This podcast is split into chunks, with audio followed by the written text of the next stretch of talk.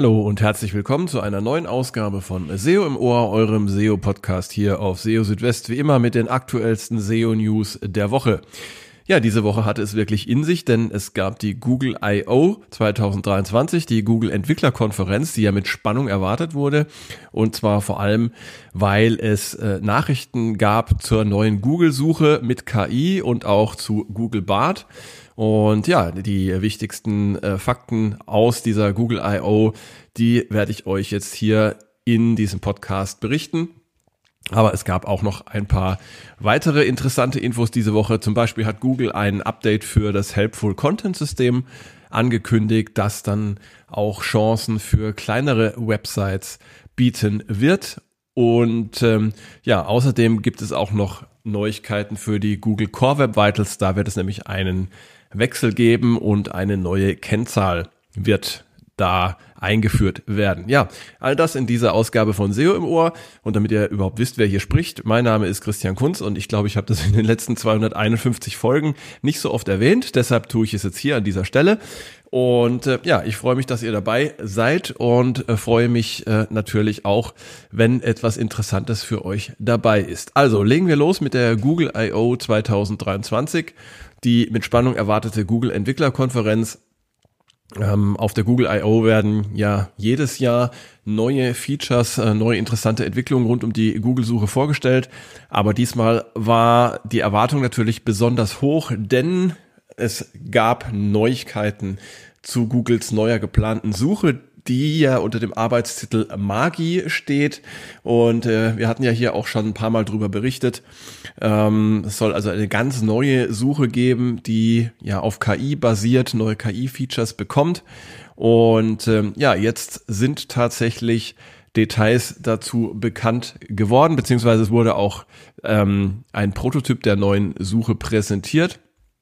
Und das war also durchaus spannend äh, zu sehen, was jetzt uns da erwarten wird. Ähm, ja, zunächst einmal ist es so, ähm, Google möchte mit den neuen KI-Möglichkeiten in der Suche die Arbeit für die Nutzer ähm, in der Suche vereinfachen. Das heißt, Themen sollen schneller verstanden werden und es soll auch leichter werden, neue Perspektiven und Einblicke zu erhalten. Äh, insbesondere für komplexe Fragestellungen, die aktuell für die Suche noch in mehrere Fragen aufgeteilt werden müssen, können mit der neuen Suche und dem sogenannten Generative AI auf einmal beantwortet werden. Zum Beispiel, was ist besser für eine Familie mit drei Kindern und einem Hund? Welche Stadt oder welche, welcher Ortsteil wäre da zu empfehlen? Das sind Suchanfragen oder ähm, das sind Fragen, mit denen man ja mit einer klassischen Suchmaschine wahrscheinlich jetzt keine direkten oder guten Antworten erfindet und die man so ein bisschen eben ähm, runterbrechen muss auf einzelne Fragen. Googles neue Suche kann darauf gute Antworten geben und äh, die Antworten, die von der KI in der Google-Suche präsentiert werden. Die werden in Form eines sogenannten Snapshots angezeigt, der die wichtigsten Informationen zusammenfasst. Und unterhalb eines solchen Snapshots werden dann nächste Schritte empfohlen, wie zum Beispiel die Möglichkeit, Folgefragen zu stellen. Und wählt man eine solche Frage aus, dann gelangt man in einen neuen Konversationsmodus, in dem man Google mehr zum Thema fragen kann. Und äh, innerhalb solcher Konversationen werden dann auch verschiedene Links zu Webseiten angezeigt. Auch für Shopping-Suchen wird KI zum Einsatz kommen. In den Snapshots äh, werden Informationen zu den Produkten wie Beschreibungen mit aktuellen Reviews, Bewertungen, Preisen und Produktbildern angezeigt und dazu wird Googles Shopping Graph verwendet, in dem sich mehr als 35 äh, Milliarden Produkte befinden, wie Google schreibt und pro Stunde werden laut Google etwa 1,8 Milliarden dieser Produkteinträge aktualisiert. Auch zur Platzierung von Anzeigen in der neuen Google-Suche ähm, gibt es Infos. Ähm, auch zukünftig wird es an geeigneten Stellen Sucheanzeigen geben. Und auch weiterhin will Google dafür sorgen, dass sich Anzeigen von organischen Ergebnissen unterscheiden lassen. Google betont, dass auch mit Generative AI in der Suche ein großer Wert auf Qualität der Suchergebnisse gelegt wird. Und das kann dazu führen, dass die KI zunächst nur für ein begrenztes Set von Suchanfragen ähm, angeboten wird oder genutzt wird. Wer die neue Suche schon jetzt testen möchte, der kann äh, sich dazu bei Search Labs anmelden. Ähm, das wird auch mit SGE, Search Generative Experience bezeichnet. Und das Ganze ist verfügbar auf Chrome Desktop sowie in der Google App unter Android und iOS. Und den Link zu den Search Tabs, den äh, Search Labs, den habe ich euch auch im entsprechenden Beitrag auf SEO Südwest verlinkt. Ja, welche Änderungen in der neuen Suche mit Generative AI sind denn für Website-Betreiber besonders wichtig? Vergleicht man die ersten Screenshots der neuen Google-Suche mit der aktuellen Suche, dann werden einige wichtige Unterschiede deutlich, die sich auf die Impressionen und Klicks für Websites auswirken können. Ähm, dazu hat äh, äh, SEO Brody Clark eine Übersicht erstellt, die den Vergleich zwischen alter und neuer Suche zeigt. Und ähm, dabei fällt vor allem Folgendes auf. Erstens entfallen Featured Snippets. Das heißt, diese Position null, ähm, das kann für Websites, die bisher ein Featured Snippet erhalten haben, einen, ja, einen doch deutlichen Verlust an Impressionen und Klicks bedeuten. An der Stelle der Featured Snippets treten nämlich jetzt diese KI-Snapshots. Dann die äh, Top drei Links, die wichtigsten drei Artikel, werden in der Desktop-Darstellung der neuen Suche in der rechten Spalte angezeigt. Möglicherweise wird es äh, sich dabei um eine Kombination aus dem bisherigen Featured Snippet und den besten zwei organischen Suchergebnissen handeln. Dann gibt es das Converse-Tab ähm, in der neuen Suche. Mit Generative AI wird es statt des bisherigen ähm, alle Tabs ein Converse-Tab geben, um Konversationen mit der KI durchzuführen. Dann gibt es Prompts äh, für Konversationen. Wie bei Bing werden diese Prompts einbezogen, um äh, in den Konversationsmodus zu gelangen. Und dabei ähnelt die User Experience zum Beispiel ChatGPT. Unterhalb des Bereichs für Generative AI, also unterhalb des Snapshots, ähm, verbleiben die bisher bekannten Blue Links. Das wird äh, die neue Google-Suche von ChatGPT unterscheiden. Hier gibt es weiterhin die Chance für Publisher und Website-Betreiber sichtbar zu sein und Impressionen und Klicks zu erzielen. Und dann gibt es noch ein Icon für Tailwind. Und dieses zeigt an, dass ein Nutzer Zugriff auf Googles Generative AI hat und äh, Google wird in Kürze Einladungen an ausgewählte Nutzer versenden, um Features zu testen.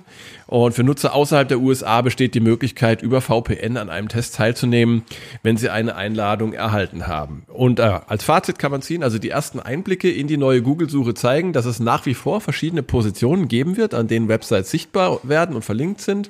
Hinzu kommen die Antworten der KI, die sogenannten Snapshots. Sicherlich wird es bis zum allgemeinen Livegang der neuen Suche noch einige Änderungen geben, aber es ist jetzt immerhin möglich, möglich, sich ein Bild von Googles Suche mit Generative AI zu machen. Ja, und es gab außerdem auch noch etwas anderes Neues auf der Google I.O., was ich euch ähm, nicht vorenthalten möchte. Und zwar kann jetzt Google Bard, also Googles Chatbot, ähm, ohne Warteliste genutzt werden. Es steht für alle Nutzerinnen und Nutzer in über 180 Ländern bereit und verwendet auch ein verbessertes Sprachmodell. Und ähm, das heißt also, ihr habt jetzt die Möglichkeit, eben Google Bart auch mal auszuprobieren und mal ähm, zu testen, wie sich das Ganze anfühlt.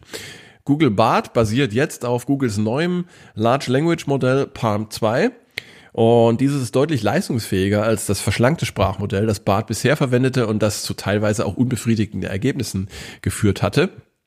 Und äh, Barts Fähigkeiten werden außerdem deutlich erweitert. Der Chatbot kann jetzt äh, auch Programmcode in äh, derzeit 20 Programmiersprachen er erstellen und gibt auch Quellen an, aus denen er bestimmten Code verwendet.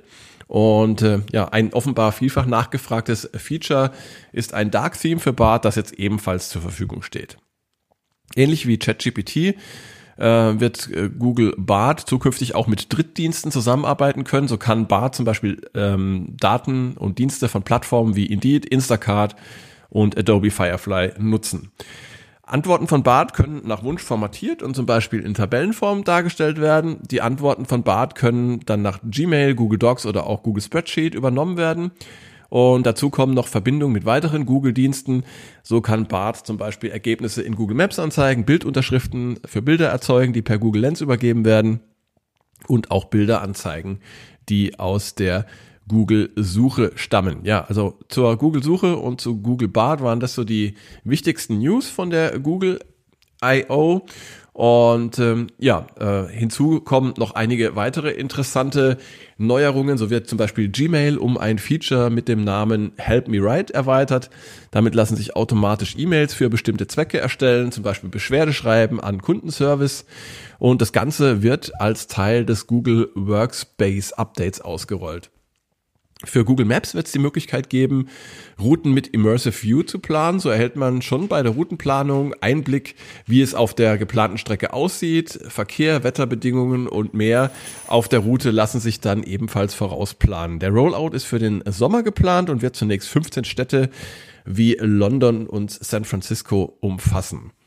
Google Fotos wird um die Möglichkeit erweitert, durch eine Mischung aus Semantic Understanding und Generative AI Bilder komplett zu verändern. So können zum Beispiel Objekte in Bildern verschoben werden und der Hintergrund kann ebenfalls verändert werden. Dieses Feature soll später im Jahr dann äh, online gehen. Google will äh, außerdem auch weiterhin auf einen ja, verantwortungsbewussten Einsatz von KI äh, achten und ja, dementsprechend werden dann auch die Dienste so ausgestaltet sein und äh, so verfügbar gemacht werden, dass diesem Anspruch dann möglichst auch gerecht wird. Ja, noch was zum Palm 2, Googles neuem Large Language Model. Das kann durch Feintuning auch für spezielle Anwendungszwecke verwendet werden, wie zum Beispiel im medizinischen Bereich. Und so können zum Beispiel Daten aus verschiedenen Quellen, wie etwa aus unterschiedlichen medizinischen Untersuchungen, zusammengeführt werden. Palm 2 ist bereits im Preview-Modus verfügbar. Ja, und ähm, Mittels Watermarking und Metadaten sollen außerdem per KI erstellte Inhalte wie zum Beispiel Bilder erkennbar sein. Ähm, das ist zum Beispiel wichtig, um ja Fake News oder Deepfakes besser erkennen zu können. Ja, so viel von der Google I.O. zur Google Suche, zu Google Bart und zur Google KI. Und äh, ja, kommen wir zum nächsten Thema. Und zwar geht es um einen Wechsel, den es geben wird bei den Google Core Web Vitals. Google Core Web Vitals sind ja die äh, Metriken oder Kennzahlen, die Google verwendet, unter anderem um die Page Experience einer Seite oder von Webseiten zu ermitteln. Und bisher war es ja so, dass es drei Kennzahlen gab bei den Core Web Vitals, nämlich den Largest Contentful Paint, den Cumulative Layout Shift sowie den First Input Delay. Der Largest Contentful Paint ähm, dient so als ja, Heuristik, kann man sagen, für die Ladezeit. Der Cumulative Layout Shift ähm, bildet ab, ob es auf einer Seite beim Laden oder auch danach zu plötzlichen und unerwarteten Verschiebungen kommt, dass zum Beispiel ein Bild einen Link an eine andere Position schiebt und so weiter. Und der First Input Delay ist ähm, ja so als Kennzahl für die Reaktionsfreude von Webseiten zu verstehen. Und diese letzte Kennzahl, nämlich der First Input Delay, wird ab äh, März 2024 ersetzt durch eine neue Kennzahl und zwar die Interaction to Next Paint.